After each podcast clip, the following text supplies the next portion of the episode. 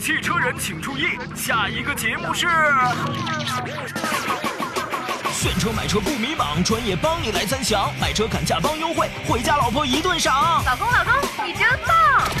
欢迎来到汽车天下。汽车投诉苦难言，质量太差急上访，媒体监督把理讲，公正维权坚决帮，生活美满换辆车，二手旧车值几两，公开透明给意见，心中有数亮堂堂。车辆出现小问题，急得脑门直发凉，问问问切来支招，故障瞬间一扫光，磕磕碰碰总难免，车险理赔很忧桑，购买使用有技巧，关键时刻准用上，服务活动满汉席，一道一道慢慢尝，享受美好车生活，共同组团去丈量，看车聊车提精神，犀利辛辣乐飞扬，做个开心老司机，我们保驾护航。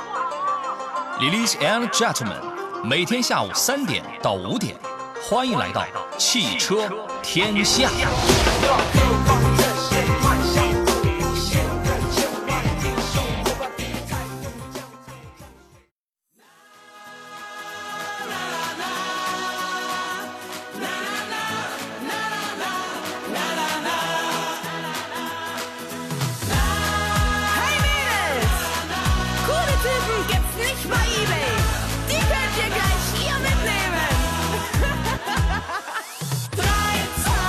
来，各位，下午的十五点零四分，三点零四，这里是山东交通广播，从昨天就开始了，每天下午的三点到五点为各位准时直播的汽车天下节目，我是杨洋。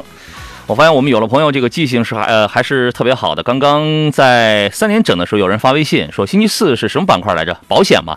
这说明喜乐呀，您这个记性还是特别好。欢迎紫蝶服饰啊，提前说杨老师下午好。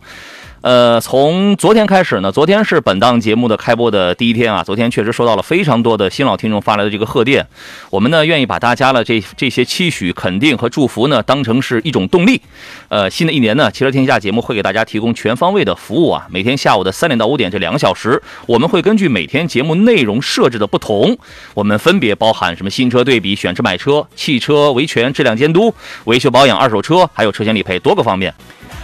所以今天节目的前一个钟头啊，咱们聊聊跟车险有关的一些话题。如果此刻您对于车险在如何购买啊、理赔方面有一些问题的话，欢迎参与到节目当中来。今天呢，我们会重点讲到新能源汽车的这个车险。哎，我觉得这个是一个很热的话题，但是同时又它又是一个。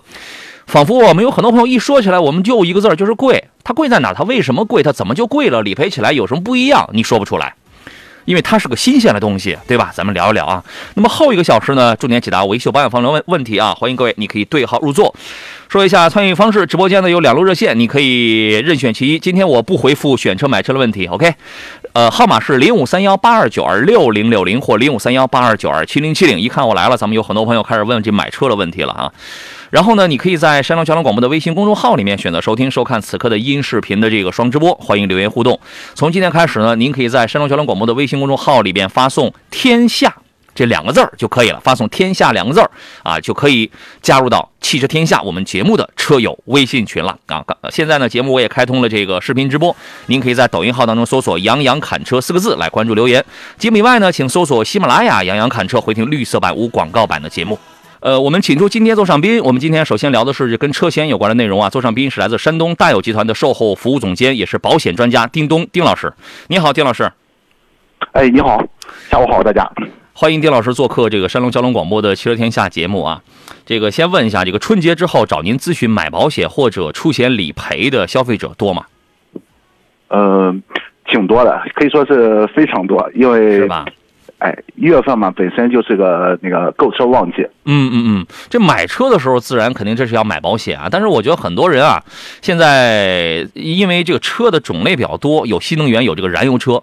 我们有很多的新能源车主实际上是从燃油车过渡过来的，对吧？原来燃油车的这个保险的时候，我们觉得大家养成了一个习惯，今年是多少钱，明年可能适当的降一点点，或者大或者大差不差，对吧？但是如果说这个车主今年是第一次为他的新能源车去买保险的话，我觉得也许他就会突然发现这个保额呀、险种啊，它就存在一些不一样的地方了。这个事儿确实存在，对吧？所以今天呢，有关车险如何去购买，或者想请我们请丁老师现场算算大概的保险费用的啊，然后呢，或者是关于这个车险理赔方面有一些这个疑难杂症的问题，您都可以现场来进行提问啊。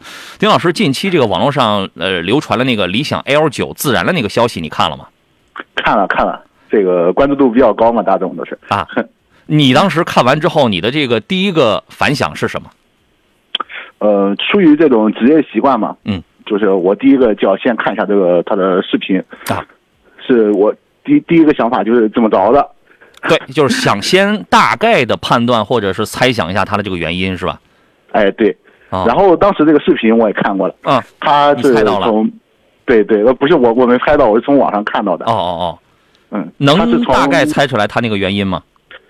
嗯，一般的咱这个，它是那款车型是理想的 L 九嘛？对，它的这个电池是在那个车的底部，一般的，呃，一般的这种车呃，就电车的那个电池啊，都是在这个车辆底部的，它是从前前方着火的，呃，对。就是感觉从我们这种业内的人士来判断的话，它应该是这种发电机附近引起的起火，但是具体的话，哎。您说。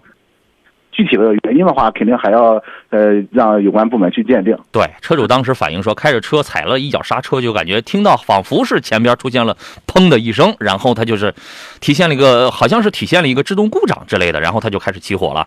昨天我说啊，昨天呢我们是一菜多吃啊，昨天我们吃的是从这个新车角度，我当时说了，这个既要分析具体原因，又不能说因为这一个事儿啊，然后又出来一批人说一叫因噎废食啊，说新能源车不行。今天我们要聊的是第二道菜，我们要专门聊一聊这个新能源车车险的这个话题啊。各位，您对于这方面有哪些方面的一些困惑？您觉得新能源车险贵不贵？您在购买在使用方面有没有一些个疑问啊？您都可以在今天的一个小时之内跟我们来探讨。丁老师，你觉得这个新能源车它买保险和这个燃油车，首先我在购买保险上会有哪些区别呢？呃，实际上是没有什么区别的，它只不过是那个保险嘛，咱要说这个保险的构成，嗯，保险分为商业险、交强险，还有那个车船使用税。嗯呃，那个咱说的保险啊，就是交强险和商业险。嗯，然后唯一的区别啊就在于这个车船使用税上。就是在这个险种的选择方面没有什么很大的区别，对吗？对的，从一九年保险公司费改以后啊，嗯它这个咱这个呃车就是车辆的这个呃车辆的这个车损险里面啊，它就已嗯经包含了这个涉水险啊、自然险啊险，对，然后玻璃单独破碎险啊，还有涉水险，这它里面都全部都包含在里面了。对，全部都纳入进去了，对吧？对，好，呃，那我问一个问题：为什么我们有很多的消费者，我们都会觉得这个新能源车去买保险会贵？一是因为它贵在哪里？您能解释一下这个问题吗？嗯，这个其实贵啊，它主要是因为它的出险率高。嗯但是这这儿呢，我就要加一句，就是它出险率高啊，呃，并不是因为这个车，呃，其实也和这个车的性能有关系。嗯。这儿我可以插一句哈，那个杨老师，嗯。你可以想一下，咱这个我一提电动车，您的就是你你想一下这个电动车的特点，嗯，它得用电，它没电了，它就它就能抛锚。它的其他的特点就是，你想想，你想一说电动车，嗯，你想到什么？我们可能有的这个普通消费者会觉得，是不是这个电动车就特别容易自燃啊，特别容易高温啊？不，它的特点啊，嗯，就是快，啊，快，对，加速很快，对？哎，对不对？然后它第二个特点是什么？就是嗯省，省，哎，因为现在油价很贵嘛。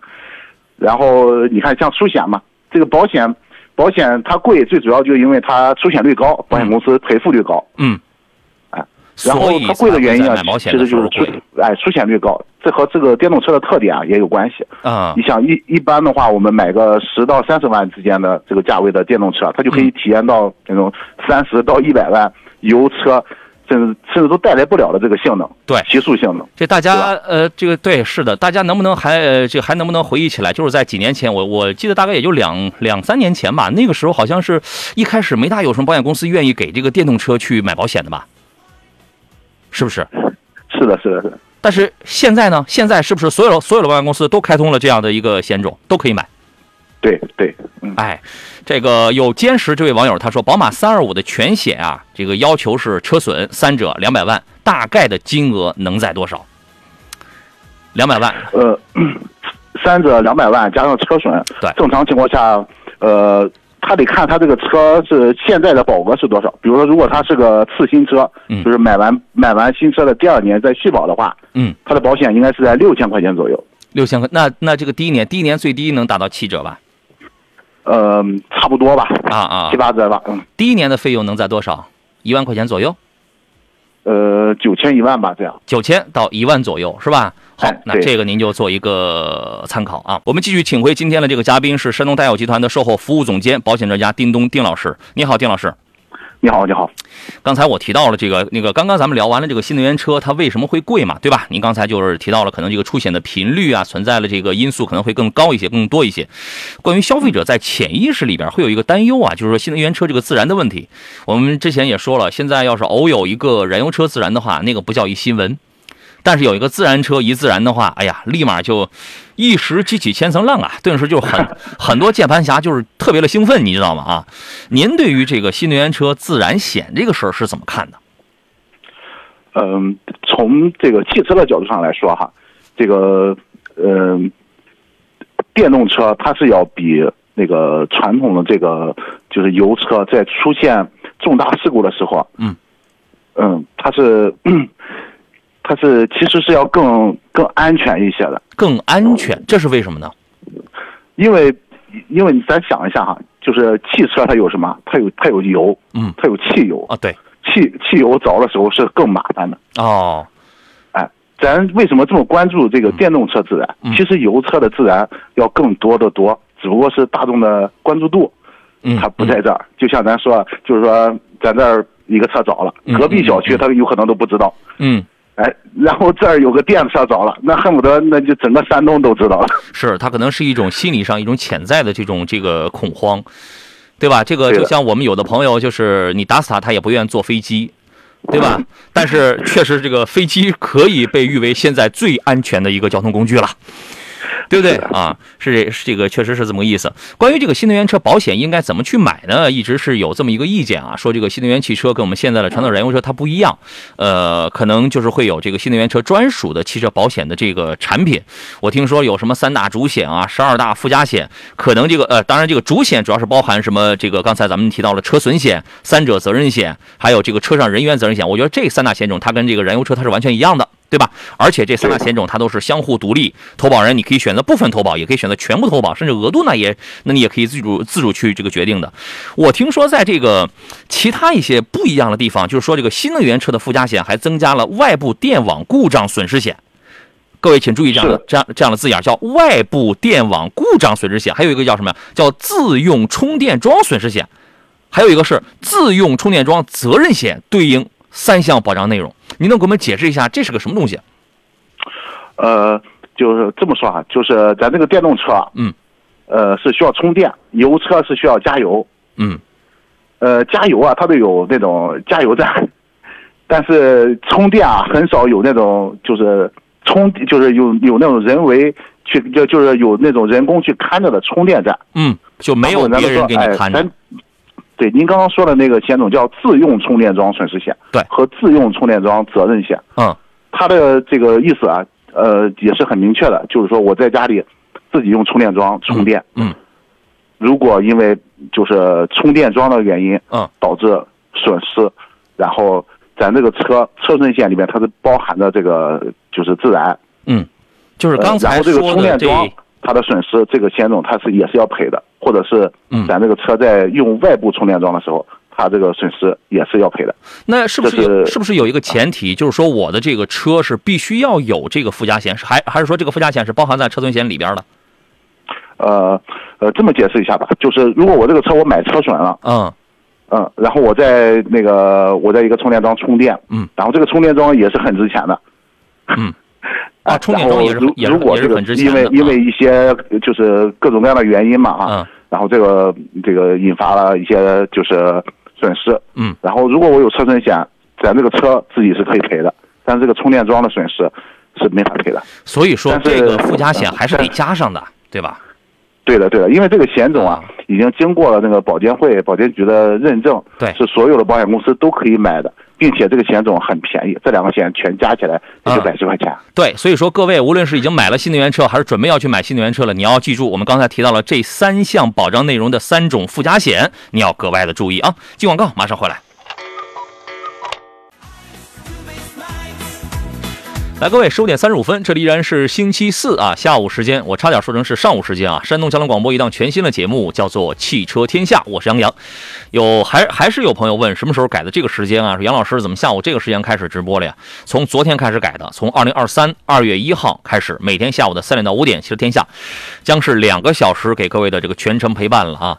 欢迎更多的朋友加入到我们的这个节目当中来吧。你也可以在山东交通广播的微信公众号里面发送“天下”这两个字啊，就可以加入到我们的这个车友微信群当中来。当然需要先添加一个我们工作人员的一个个人微信啊，因为我们的群远远都超过这个两百人，每一个群都超过两百人的，所以必须要我们的工作人员手动把你给加进来的，好吧？山东交通广播微信平台发送“天下”两个字就可以了啊。今天呢是周四，我们前一个小时三到四点呢，我们聊的是车险理赔有关的一些内容。刚才我跟这个石头在说啊，其实在这个物种上啊，在这个东东上，它的使用它是比较使用是比较高频的。使用是比较高频的啊，但是在这个知识点的这个这个传唱度上，我们叫传唱度吧，它是一个比较低频的。但是我们依然给您提供这样的服务。今天还剩前段还剩半个小时，哎呀，你只要是对于车险啊、买车险啊、新能源车该怎么去买车险啊，这个包括这个在呃理赔方面遇到了一些困难的话，你可以通过我们直播间的各种参与方式参与到节目当中来。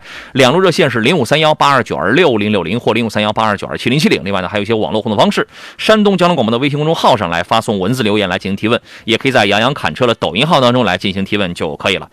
坚持说，刚才专家说电车比油车更安全，其实他他想表达的是啊，传统的纯 EV 的这个车啊，它是没有油的。从可燃物这种角度上去讲，它少了油的这个成分。那么，也许从我们其实我觉得任何的车呀。呃，可能车上你都不要指望它的内饰、它的用料都是可以阻燃的，这种你是很难去指望。但是电车确实它是没有油的啊，只不过呢，我们想象当中觉得这个电车它烧的很快，就是油车，咱们说真要想烧的话，也是一样的快的，这个也是一样的快啊。它是从那个角度上去讲的啊，无有对错之分啊。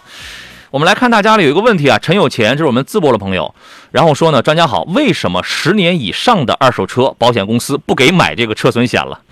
那个是这个是哪家保险公司啊？肯定是觉得你这个车根本就没有买，这个就没有买了价值了。这他觉得没有买了价值，因为他可能万一有点事，他赔 他就不愿意去赔了嘛。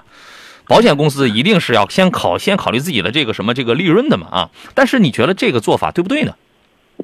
这个其实无关对错。哦，这个有一点啊，可以关注一下，嗯就是这个车车辆的保额，就是说这个车现在还值多少钱。一般的车，你看像呃我在大有的日产店在在工作嘛，嗯，十几年的一个起亚颐达或者轩逸啊，嗯它的你比如说这个车十三年了，它可能保额也就是万把块钱，嗯。嗯，这个维修，比如说我在前面呃如果出点小事故啊，嗯，它可能就是要大于它这个车的，就是那个保额了，呃整体的这个金额了，对吧？对对。所以所以说就所以所以说就保险公司也就没法去给他去赔付了，因为如果你大于这个车险的保额的话，保险公司就会把您的车买下来。还不如就买下来呢，是吧？对对，但是，但但是这个，但是你作为消费者，我那我就不想换车呀，我就要开着这个车，难道就真的没有保没有任何一家保险公司可以给他买了吗？车损险？这个可以跟保险公司去谈，哦呃，特事特办吧。哦，还可以协商这个啊？哎，对了对了，因为 因因为这个它和就是每个就是每一辆车啊，嗯，它都会有自己的评分，在每个保险公司，就是它会有很多的因素，对就是你看，比如说像往年的出险，嗯嗯呃，违章，还有那个被保险人的年龄，嗯还有自己的驾龄，嗯，甚至现在有些保险公司已经把这个个人的征信也已经纳入这种就是保险公司评分里面了。没错，是的，嗯，所以说这个呢，你可以找你的保险公司或者换一家保险公司，然后跟他去这个充分的去这个协商一些。嗯，对的，可以这样理解啊。呃，至于我们刚才还有朋友所提到的说，新能源车现在还需不需要买什么涉水险跟这个自燃险啊？其实现在刚才一开始的时候，丁老师也这个谈到了，说现在这两种基本上都纳入到这个车损险里边去了，对吧？对的，对的。哎，呃，自燃险呢，对于这个新能源新能源车来讲，因为现在我们国标呃电池的这个质保是不得低于八年十二万公里的，所以你会发现啊，呃，有八年十二万公里的这种电池质保的，但是这种非常少，这种要求是真不高。我跟你说，这种企业的要求是真不高，及格六六十分他就他就满足了。德国车呢，你比如说大众啊，通常是八年十六万公里啊，它是它就是六十五分吧。或者七十分吧，然后呢，还有一些国产车，什么比亚迪啊、广汽啊、吉利啊等等，是吧？它都给你什么电池是首任车主，不限年限、不限里程，你可以理解为是终生。但是呢，往往像是在这种条件下，它会给你一个附加条件，你不得是营运车辆，比如说你每年行驶不能超过三万公里。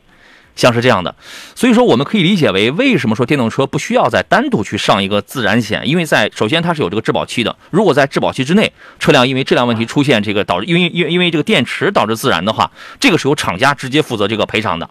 你买不买这个保险公司？保险公司就是你把你即便你要买这个钱，你给了保险公司，那人我估计保险公司应该能挺高兴啊，他能收着。但是到了要赔的时候，那肯定是汽车厂家给你赔。就这么一个意思啊，所以他觉得意义不是很大。但是我突然想到一个问题：如果说是你比如说还是一个年限特别长，已经出了这个质保的这种新能源车，如果再想买什么自燃险这种，呃，它也虽然已经涵盖到这个车损险里边去了啊。根据您的经验啊，这个丁老师，保这个保险公司一般会怎么做？他会他会乐意吗？呃，他还是又牵扯到保额这一块儿，他要看这个电池的价格。如果它的这个它这个电池的价格已经远远超出了它这个车的，你比如说我这个一个电池，呃，我开了十几年了，嗯，有可能我是拉到二手车市场去去问一下，嗯，可能可能钱可能还不如这个电池的一半价格贵。是，因为电动车主要就是一个电池的问题，所以保险作为保险公司来讲，它也很精明的，它首先要算这个电池的最终的这个残值，是吧？对的，得嘞啊！坚实又问了一个问题，他说：“电池质保期内不买车损险，可以找厂家赔。”你这话呀，你得把它说完整了。你这个，你这个，你不能是断章取义啊！电池质保期之内，就是首先，咱们举例子，比如说张三有一辆这个电动车，他的电池也是在质保期之内，他的车出了事儿了。或者它自燃了，但最终的这个因素不是因为电池所导致的，它起火点、自燃点不是在电池上。你觉得厂家赔不赔？丁老师，你觉得厂家赔不赔？这个肯定不赔的，肯定不赔的。厂家厂家的赔付啊，是是品质问题，对，哎，这叫质保，好吧？然后保险公司赔付的是一些其他的一些呃特殊情况，你比如说因为碰撞啊、挤压啦、涉水啊，嗯，就是其他的外部你不可控的一些因素，哎。所以说呢，还是要具体问题要这个具体分析一下。关于新能源车呢，新能源车的这个车险呢，呃，可能有会有一些痛点啊。你比如说，刚才一开始呃，丁老师谈到说出险的这个频率啊，可能频度可能确实会高一点。尤其现在呢，我们看到有呃，在国家政策的激励下呢，我们有很多的这个传统的车企啊，就是直接把那个是真是真是油改电啊，把传统的燃油车直接就是改成了这个电车了。对吧？然后呢，可能也缺乏一些个新的防火墙、一些新的保护等等，它增加了新能源车出险的这种频度，是吧？还有一个呢，刚才你也谈到说，这个本身新能源车有可能会拥有一个比较高的一个出故障的这么一个概率。你比如说，我跑着跑着，我这个没电了，我电路我突然有一些问题了，因为它全部它都是要靠电嘛。还有个情况就是续航跟这个充电，有的时候也会是一个。啊，很痛苦的问题啊！丁老师有没有遇到说这个电车没电了，然后打你们保险的这个电话去救援的？有的，现在咱这个保险公司各家保险公司，嗯，你在购买他们的就是车损险以后啊，他们都会有免费的救援。还是说一定范围、一定公里数之内吧？呃，呃，不，这是基本上是不限不限范围了，因为你比如说我的自己的保险是那个人保的，嗯，呃，我。除非是那种去一些很犄角旮旯的了啊，对呃，这保险公司也会帮你解决的啊。那这个我还是挺放心的，你知道吗？啊因为他万一要是没电啊，或者干什么，他给我带来一个太不美好的一个体验了。另外呢，刚才我们提到一个成本的问题啊，新能源车了，因为呃，它的这个集成化程度是非常高的，对吧？大家都知道什么三电系统，对吧？呃，一般都是放在这个车辆的底盘下边。我们无论是开油车还是开电车呀，有的时候磕底。冲撞、受损，真的有的时候是呃，这个发生概率是比较高的这种情况。但是呢，由于它的集成度比较高，一旦受损的话，也许它更换的成本就直接超过车辆本身的价格。我之前我看过，我看过一张这个特斯拉电池总成的价格啊，特斯拉呀，它的电池总成的价格，你要是把它拆开的话，几乎每一项都在十万块钱、十万元加。我记得当时最便宜的一个是九万六，九万六千两百块钱。是的，是的啊，大部分都是十万加，还有十三万的、十五万、十二万的等等。那这个应该说，你要单纯你要单纯你这样拆开的话，它配件的这个价格真的是很昂贵、很高昂的。啊，当然我相信后边的这些问题也都会逐一的去这个解决啊。呃，现在进入到二零二三年了，我们说一下二零二三年，大家可能关心一个车险的保费是涨还是跌，因为新年伊始呢，中国银保监会啊，呃，当时有一则关于扩大商业车险自主定价系数浮动范围的通知，当时在网上引发了热议，所以有很多车主呃有很多车主他都想知道，呃，新一年自己的这个车的保费是涨还是 还是跌。从二零二零年开始呢，车险综合改革到二零二一年推出了新能源的专属车险，车险综合改革落地有两年多了，有不少车主确实切身感受到了。车险的降价增保提质啊，最近呢，车险行业进一步深化改革，扩大了商业车险自主定价系数浮动范围，探索 UBI、智能网联车。保险保障等举措相继落地了，那么这些等等这些新政都会让二零二三年的车险市场再次掀起一个改革的浪潮。我们说一下这个自主定价的范围扩大，这是在一月十二号中国银保监会发布的一个叫做《关于扩大商业车险自主定价系数浮动范围等有关事项的通知》，明确商业车险自主定价系数的浮动范围由零点六五、一点三五扩大到零点五、一点五。那么根据商业车险保费计算公式，自动定价系数范围调整以后呢，这个车险保费最高可降价百分之二十三，最高可涨价百分之十一。这个范围的扩大，就意味着保险公司自主定价的这个自主权就更大了。优质客户，我可以给你报更低的价格。原来最低那才是那才是多少，对吧？现在就是经常高频出险的客户，你有可能就会面临更高的这个保费。丁老师觉得这个此举的灵活度怎么样？我觉得是很好的，因为怎么说呢，呃，十起事故九起快嘛。还是每次你看我回老家，我临走的时候，临行的时候，我妈妈总要说路上慢点开。所以说大家还是要听妈妈的话，是吧？就是价低者，你这个出险的这个频次低的朋友，你可能在今年拿到了这个会会有一个更低折扣。所以你不要相信你的保险公司这个这个往年跟你说了最低就是几折了，没有。没有，最高还可以再最多还可以再降百分之十一呢。但是对于那种啊，这个出险频次人很低的人很高的，他这种我觉得中间拉了这个差距，可能就会非常大了。所以各位要注意这个。所以好好开车的。细心开车的啊，自然也是有优势的，对吧？啊，但是也有人说呢，这个整体来看，自主定价系数的调整对于多数车主保费的影响可能并不大。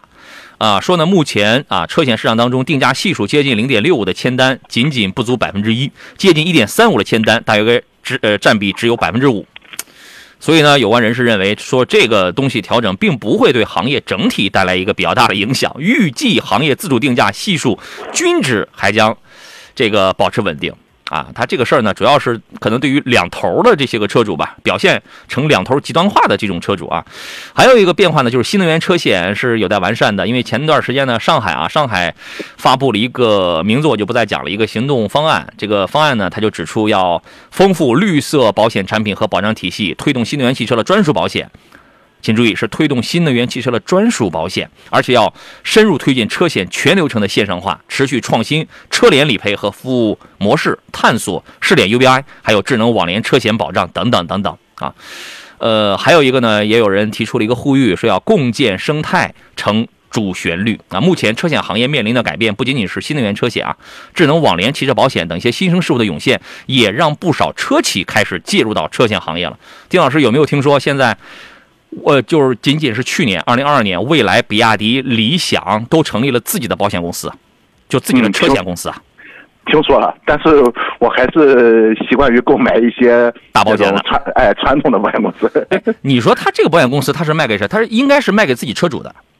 哎，对的，他应该这种就是属于针对于新能源车主，对，卖给自己的这种呃那个客户。对。这个去年一月份，蔚来汽车注册成立了蔚来保险经纪公司，啊，十二月他又完成了对其他某一个保险经纪公司的一个收购。理想呢，理想本来旗下就有一个全资子公司嘛，去年六月份全资收购了某全国性的一个保险中介百分之百的股权，然后把它改名叫北京理想保险经纪有限公司。比亚迪旗下也有，前两天还传出比亚迪将全资这个控股某一家财险的这么一个消息。啊，宝马也有，宝马是二零二二年十月在工商部门完成注册，注册了五千万，成立了一个自己的一个保险经纪公司。所以说，这个车企的介入啊，我觉得是可以给车险市场带来一些比较新鲜的这种风气的。它会不会就是说针对自己旗下的这个车主形成一个大数据分析，分析我的车主的一些驾驶行为、一些驾驶习惯？呃，我嗯我认我认为是会的。这个这种这种保险，这种就是属于是那种新兴的这种呃保险公司啊，嗯。它会对老的一些保险公司啊进行嗯一定程度的冲击。嗯。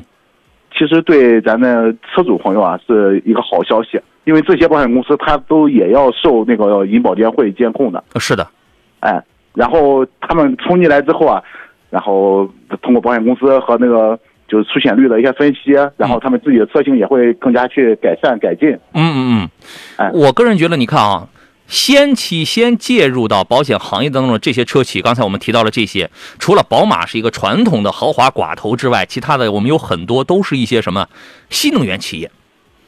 往往它旗下有很多的新能源车啊，它是自带什么 OTA，自带这后台一些大数据分析的嘛，对不对？对的那么在当他们介入到车险市场之后呢，我觉得他们也或许可以结合自身的专业优势，还有数据优势，在车险的精准、差异化定价，还有专属保险方面去做一些深耕啊，去做一些这种数据化的这个分析。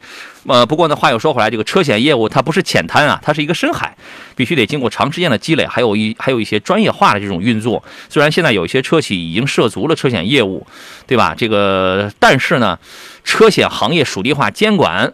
这个也会让车企心有余而力不足啊，所以说有专家提出说，这个车企可以怎么着呢？可以跟保险公司合作，开展车险生态的共建啊，从消费者需求入手，优化产品，比如说利用保险公司、保险科技平台来整合非车险业务，来提供汽车的服务包等等。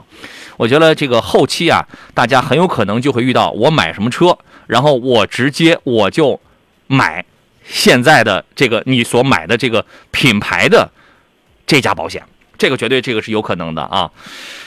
呃，今天时间关系呢，我们前一个小时的汽车天下直播咱们就到这儿了。再次感谢来自大友集团的售后服务总监、保险专家丁东老师来做客，咱们就下次有机会咱们再见。嗯，好，再见。好嘞，拜拜！各位，稍后将进行的是汽车天下的后一个小时板块的直播。今天为大家带来的是，呃，维修保养方面的内容。稍后大家、呃、有这方面的需求的话，可以不要走开，继续锁定收听我们的节目。汽车天下节目呢是二零二三年我们呈为大家呈现了一个全新的节目，每每天啊下午的三点到五点准时为您带来节目内容。我是杨洋，周一为诸位带来的是新车选购，周二和周五是。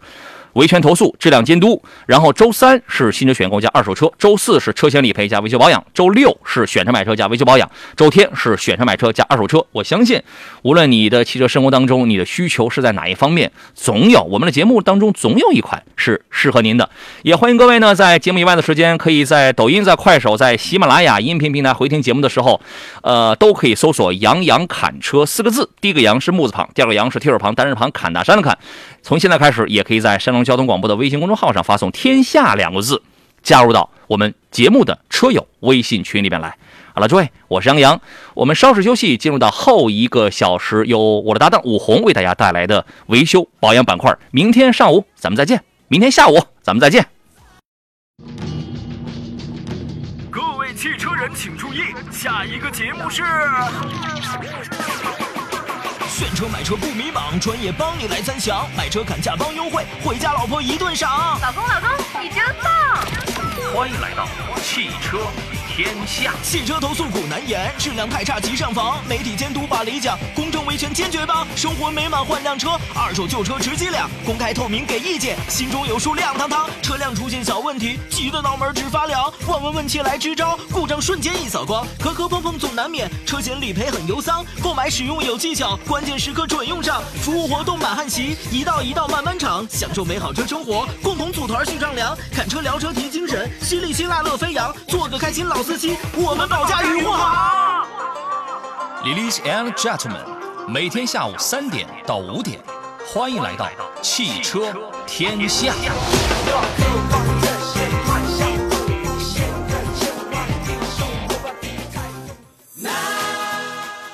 各位。好，这里是汽车天下，我是武红。刚才我的同事杨洋在上一个时段里头已经跟大家一起预告了，崭新的二月开始，汽车天下在每天下午的十五点到十七点两个小时的直播内容真的是非常的丰富，涵盖大家从新车买车开始，一直到全汽车的生命周期，包括像大家关心的啊，买了车之后的售后啊、保养啊、二手车啊、车险理赔啊，包括还有些质量监督等等的内容，非常的丰富。周一呢是新车的选购，周二是和周五都是我们汽车的维权投诉、质量反馈的问题，包括新车的选购啊。周三呢是新车选购、二手车，周四就是车险理赔加维修保养，周六呢是选车买车还有维修保养，周天是选车买车和二手车的内容。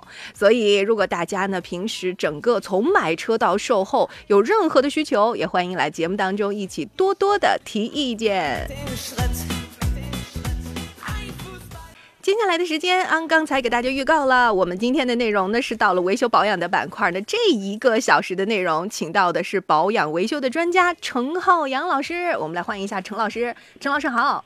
呃，武红老师好，大家下午好。哎呀，这声音啊那么饱满，一看这情绪就非常的好。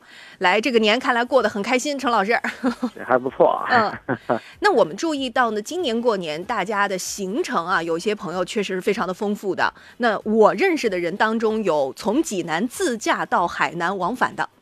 来回这几千公里啊，真的是跨越全程自驾，开了四天的车，单趟啊，单趟就开了四天。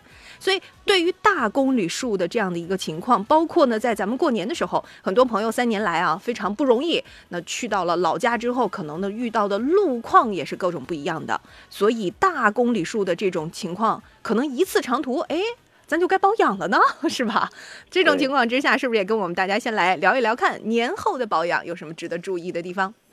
呃，其实很多的朋友可能在年前就已经这个进行过一次车辆保养了啊。嗯。呃，如果说你是跑的公里数比较多的话，嗯比如说你这个一个来回可能跑七千、八千公里，这个就需要年后回来就需要再次去更换一下机油了。嗯，这个再一个就是看一下你车辆的这个，呃，包括空气滤芯啊、空调滤芯啊，因为这个往返的一趟可能这个只是公里数多，但是时间上来说的话，这个没有什么问题。这个如果检查一下，如果不脏的话，就不需要更换了。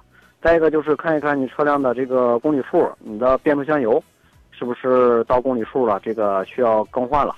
然后再一个就是，如果说你跑的是这个公路的话，这个路况比较好的路，这个还这个底盘这一块倒不用去太过担心去检查。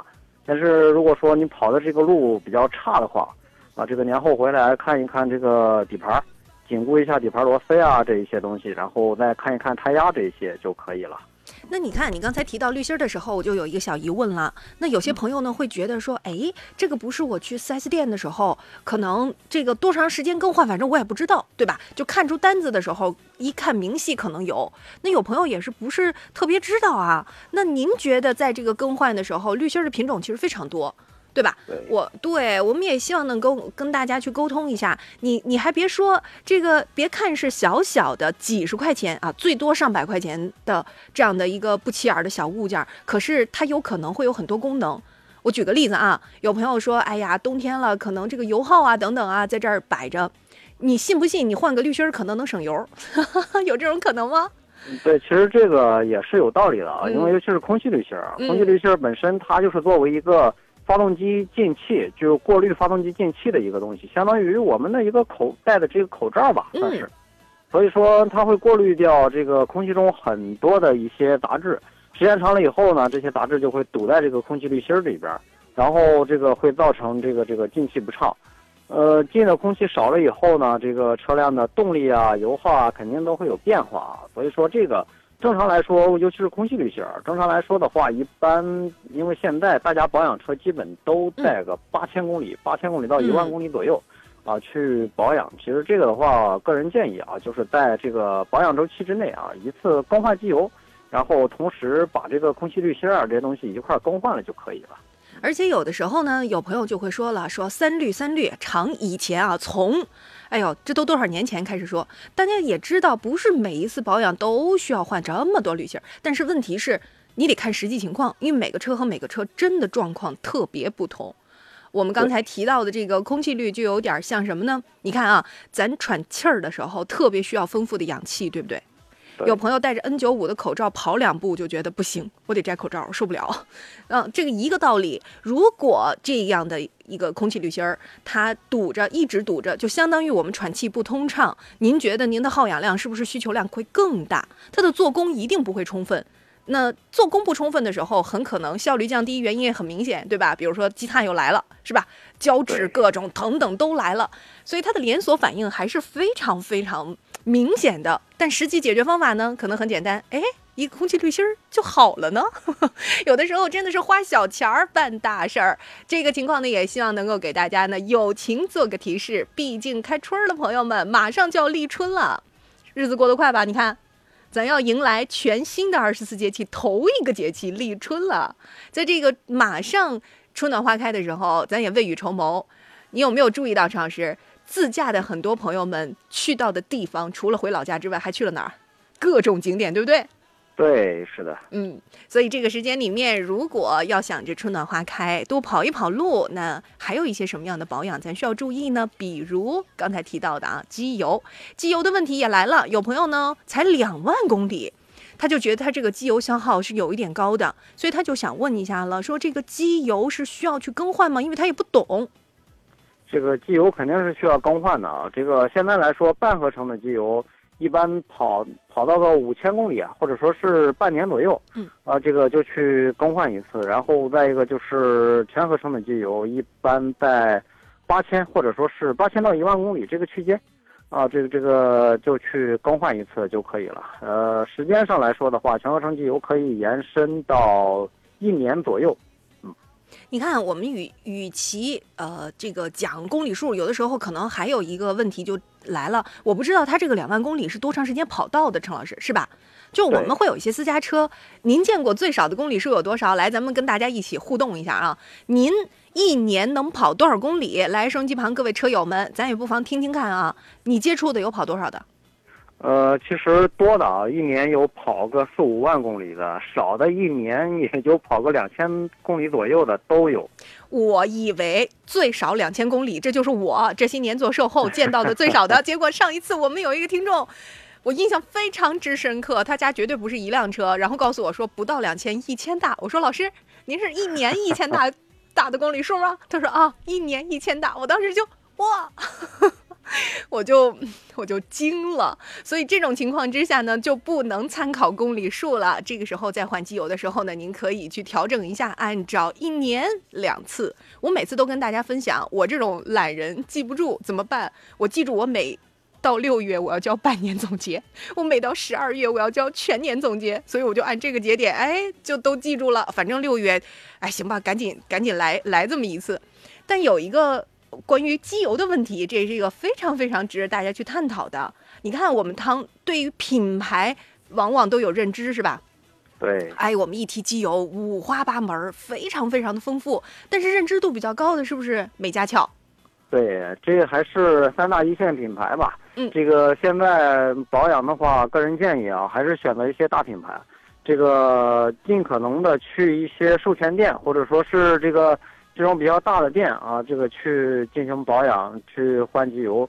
那些这个一个是自己自己的，这就是自己购买的渠道啊。嗯，还有一些什么样的窍门呢？每家窍对应不同的车型有什么区别呢？咱们一会儿说。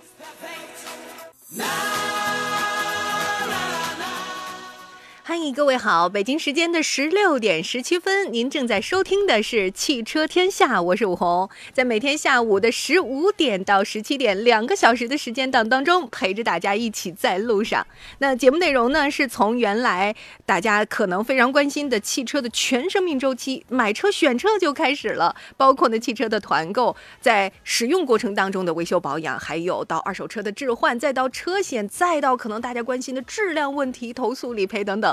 内容呢还干的是真的非常的丰富啊。那么按照惯例呢，今天的内容是我们的新车，我的同事杨洋上个小时给大家服务。那接下来的这个内容板块就是我们的维修保养了。今天有请到的是整个保养的专家程浩洋老师。那其实呢，在以前节目当中，大家也听过程老师啊，给大家都非常细心的提出了各种各样的一些友情建议。那如果您正好开车在路上，咱的公里数跑了多少公里，年前没来来得及做保养的话，那年后要注意点什么呢？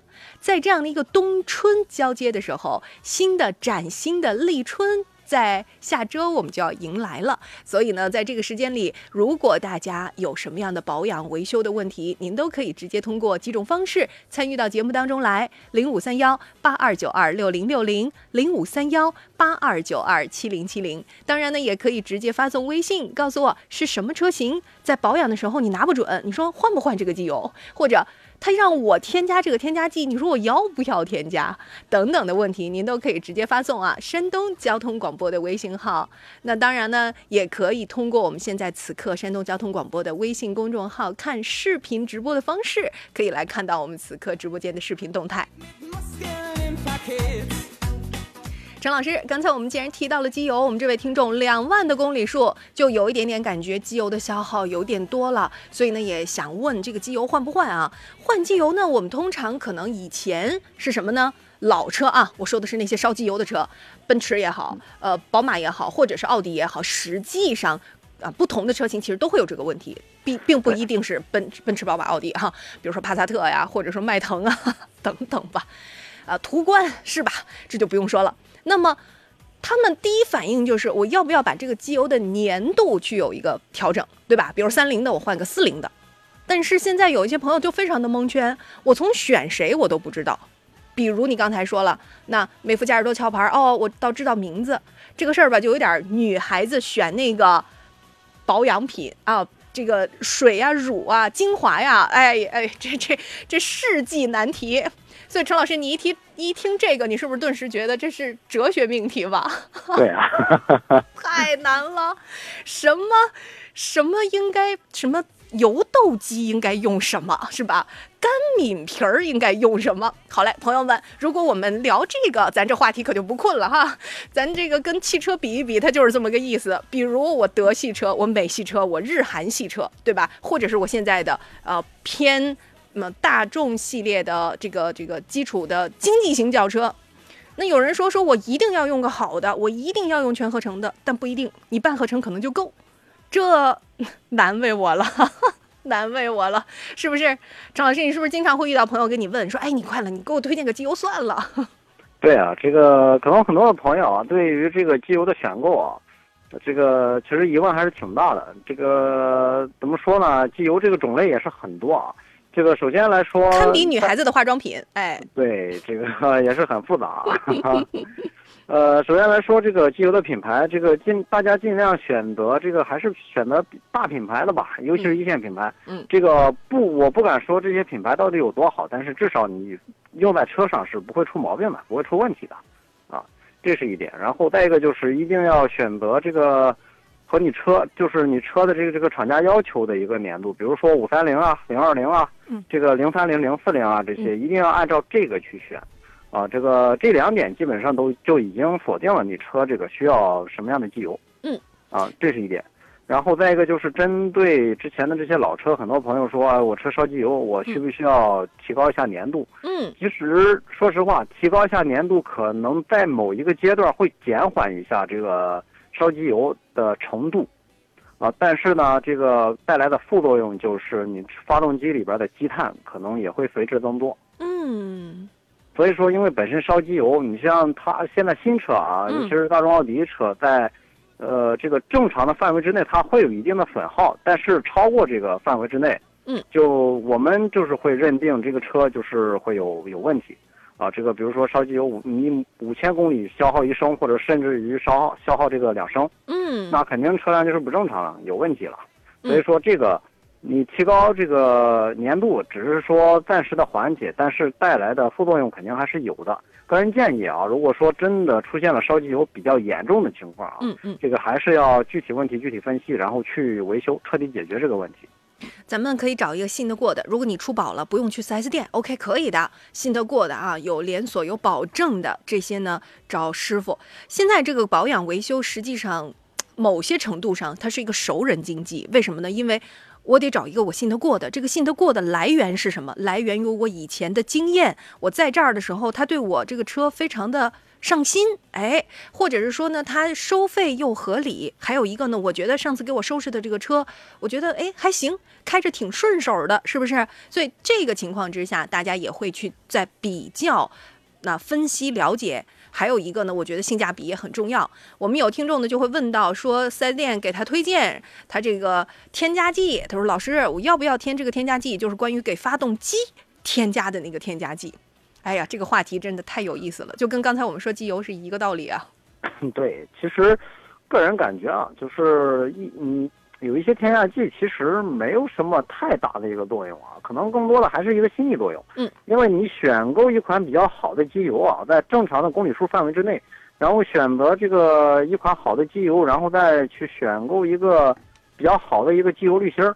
啊，其实这些个人感觉就是就已经足够了啊。这个你如果用这个，呃，添加剂啊、抗磨剂啊这些东西，这个甚至可能会起反作用啊。尤其是在某一些车型上，或者说是一些老车型上，其实不一定会起到一些好的作用。这个个人建议还是要慎重。有朋友就说了，你看我现在吃的都营养健康，我们已经不在意说吃饱这件事儿之后的一个营养健康，对不对啊？那这个东西呢，就像你去吃维生素，我的感觉啊，就跟咱们现在吃那个维生素，尤其是在疫情期间吧，很多朋友就觉着，哎，维 C 必须得有，是吧？是吧？啊，什么什么综合维生素必须得有啊？这个算了，那既然都吃了维生素 C 了，咱也把把这个维生素 D 补上，因为要不然钙补不上。你看。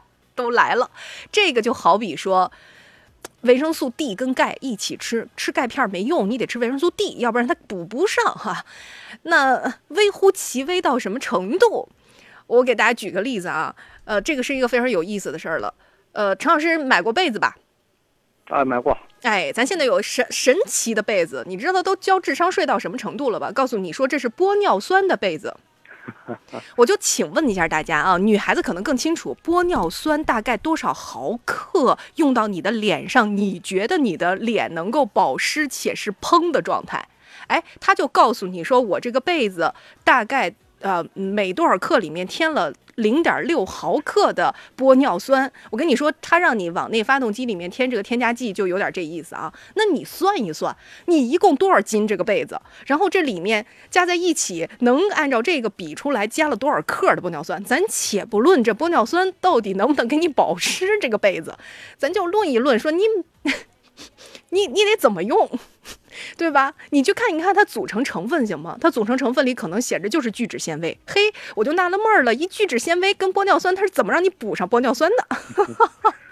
其实这个啊，让我想到了，就是很早之前有一款机油叫石墨烯机油。啊，好。这个我不知道，这个可能有没有这个这个司机朋友就是换过这种机油啊？其实。大家可能不太知道石墨烯这个东西，嗯，也可能有了解的。其实当时我了解的是，这个石墨烯是就是我们之前用那种电池里边那些黑色的东西啊，嗯，它是没有办法和油去融在一起的，而且它里边添加到的，哪怕就是添加了，它其实里边添加到的量也是很少很少的，这个东西也不会起到他们这个。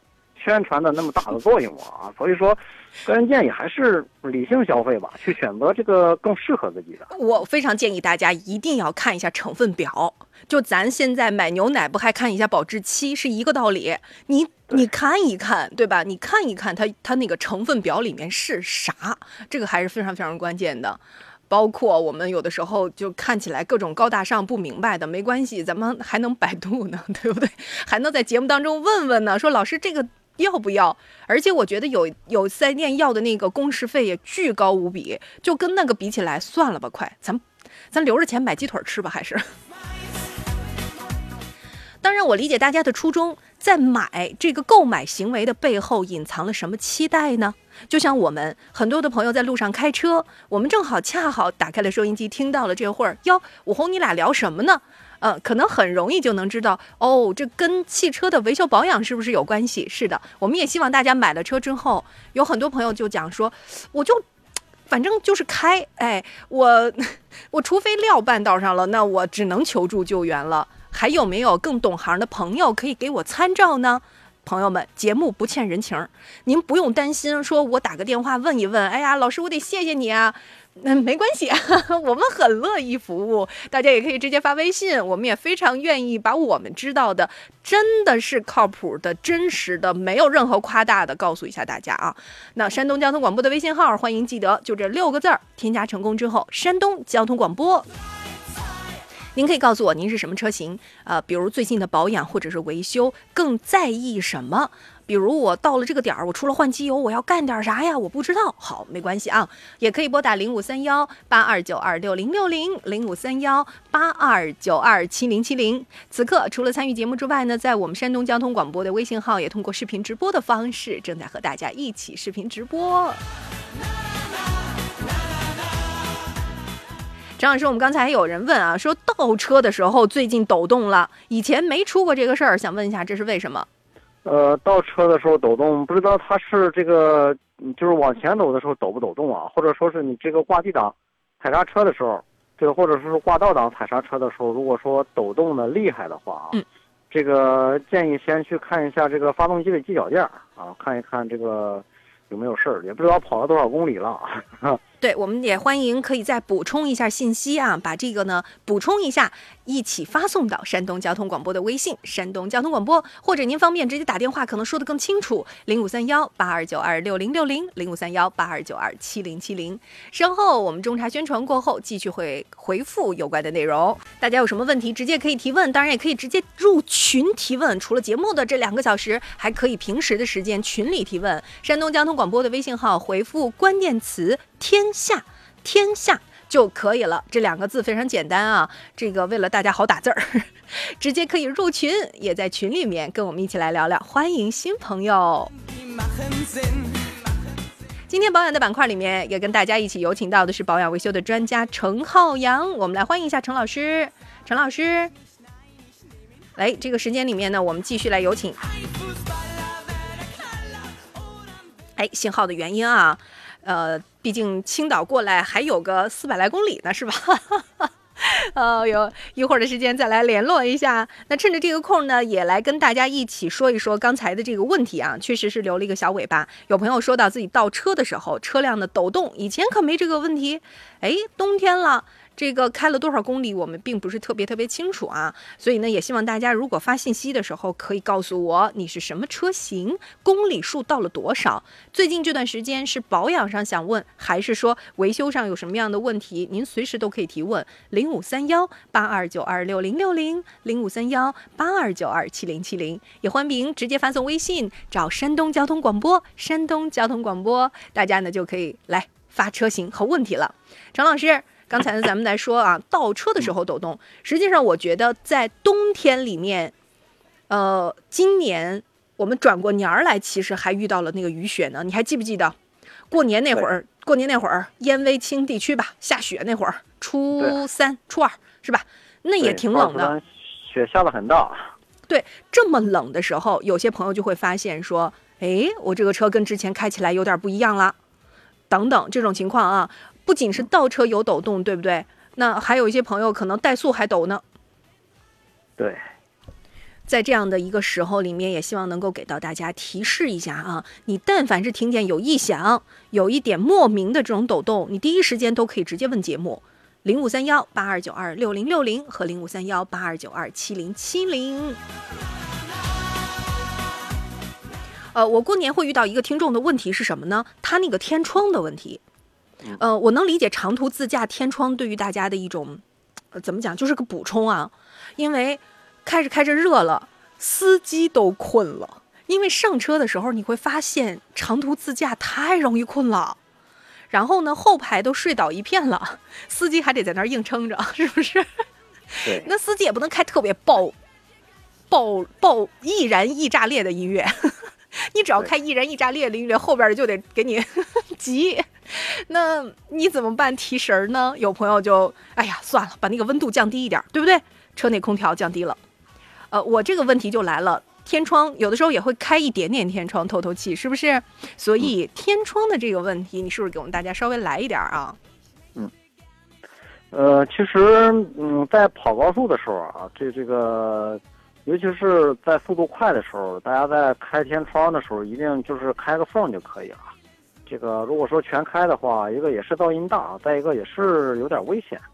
呃，再一个就是，尤其是在冬天的时候，其实大家在用天窗之前啊，上边一定要看一看，就是有没有这个这些冰啊，或者说雪啊这些东西，因为要清理干净啊。因为，呃，之前也是碰到过这个好几个车啊，这个有这个问题，上边可能覆盖着那种薄雪啊，或者说是霜啊。嗯这个在嗯车内，这个尤其是怠速，在大家在热车的时候啊，这个嗯这个可能冰已经化了，但是开了一个小缝，在在跑高速的时候温上边温度又降下来了，然后把这个天窗给冻住了，关不上。这所以说这种情况，对咱俩这种情况也有。咱俩真的是秒有灵犀。其实我第二个问题就是如何复位。我们真有朋友问，就是天窗复不了位了，怎么办？我这位朋友是李老师啊，我看到他这个发过来信息，李先强老师，您稍微一等啊。天窗不能复位是有特殊要初始化吗？呃，这个要看一看，它是一个是什么车型，再一个嗯是不是那个是那种全景天窗吗？还是说这种普通的天窗？嗯呃，这个再一个就是看一看你天窗轨道里边有没有异物，有没有卡滞，或者说是有没有这个，因为时间长了以后，它难免的这个放在上面会嗯有一些树叶啊或者灰尘啊会落到这个滑轨里边，时间长了以后也会堵塞生锈。呃，建议啊，先去这个看一看这个轨道啊，这个脏不脏？如果脏的话，去清理一下。他补充了一个信息，它是个老车，十一万，你看人家这公里数哈，十一万六千九百六十五公里啦。每天下午三点到五点，欢迎来到汽车天下。欢迎各位继续回到汽车天下，我是武红。每天下午的十五点开始到十七点，两个小时的时间，涵盖从新车到二手车全生命周期的汽车的新的节目，跟大家一起。我的同事杨洋在上个小时的时间里面，选车买车也跟各位一起来沟通了。那接下来的这一个小时呢，是我们的维修保养板块。今天有请到的是保养专家啊，大家也之前啊上午的时候经常能够遇到的陈浩洋老师，十一万六千九百六十五公里的一个天窗不复位。哎呀，所以除了你说它那个灰尘啥的，这个看一看，来还有什么提醒吗？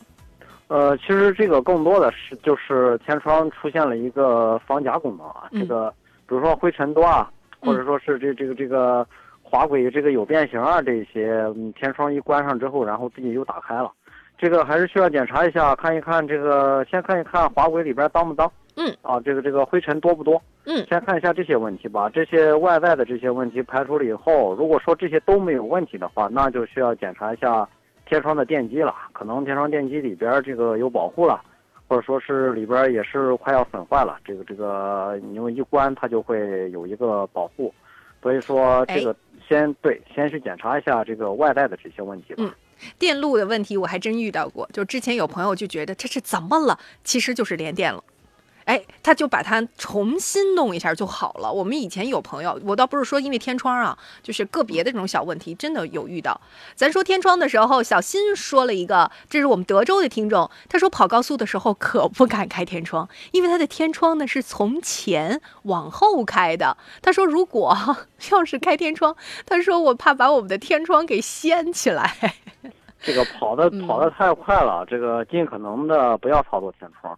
这个在出发之前，或者说是你感觉这个温度车内温度有点高，或者说有点低，想开天窗透透气的情况下，这个提前变道，然后提前减速啊，缓慢减速，然后把天窗打开，再提速就可以了。好，我们继续来看一下顺水阿水，这是我们江苏的朋友，哇，非常感谢啊。呃，是在我们山东工作吗？他说他是福瑞迪起亚的车，一一年自动挡，现在呢就有一个感觉是特别费油。他算了一下啊，之前的话呢是接近每公里快一块钱了。他说他说 他说这是老化的正常情况吗？这个如果说真的是到了这么个油耗的话，肯定是不太正常啊。这个一一年的车，不知道你这个，你像火花塞啊，嗯，这些东西都换没换过？嗯然后再一个，其实和你加的油品也有关系。如果说你加的油没有问题的话，呃，一个是检查一下火花塞，啊，然后再一个就是看一下你车辆的积碳多不多。其实很多油耗大的问题都是因为积碳，啊，如果积碳多的话，去这个定向的清理一下积碳就可以了。比如说燃烧室的积碳，还有喷油嘴的积碳，包括进气门、进气道的积碳，嗯这些去清理一下，问题应该就可以解决了。整个油路哦。之前我遇到一个朋友，他说他跑了十四万公里了。他说他都是正常的去做一个保养，然后我说您正常的保养包括什么呢？他说换机油啊。我说然后呢？他说然后。我说对呀、然后呢？他说我没清过积碳。我说十四万您没清过积碳吗？他说没有啊，就是保养啊。我说哦，好的，那您清积碳去吧。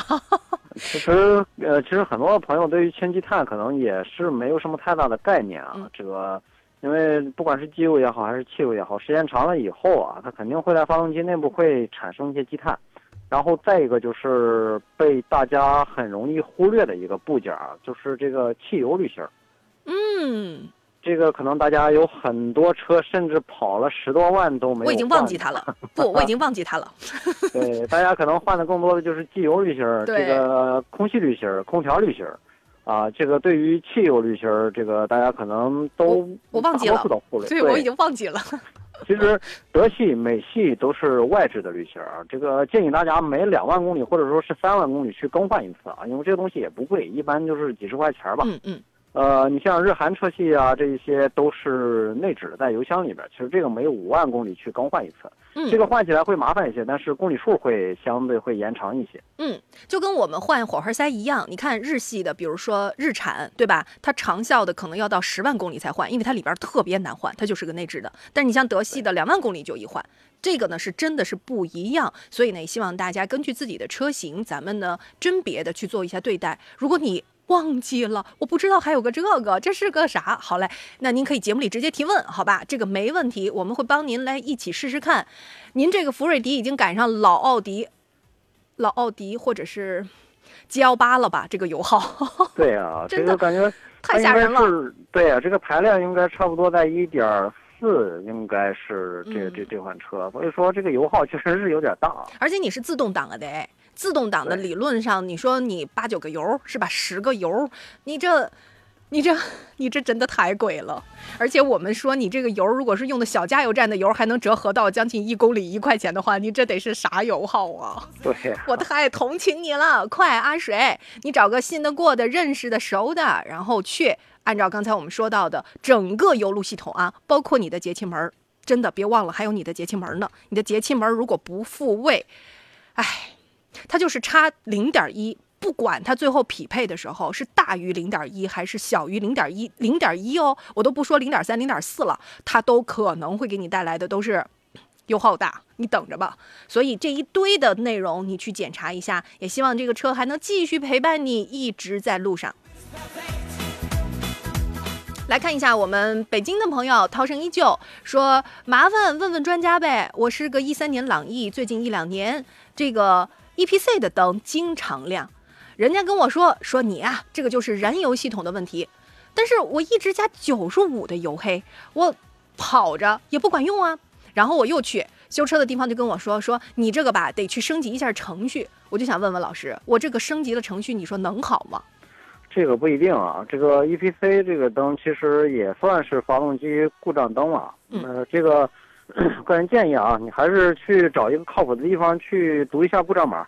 嗯发动机的这个故障码去看一下具体的内容。但是大众呢，很多很多的车系啊，嗯这这个这个大众很多的车型就是它它的节气门如果说脏了，嗯或者说是节节气门这个出现了一些小问题了，这个也会亮这个 EPC 灯。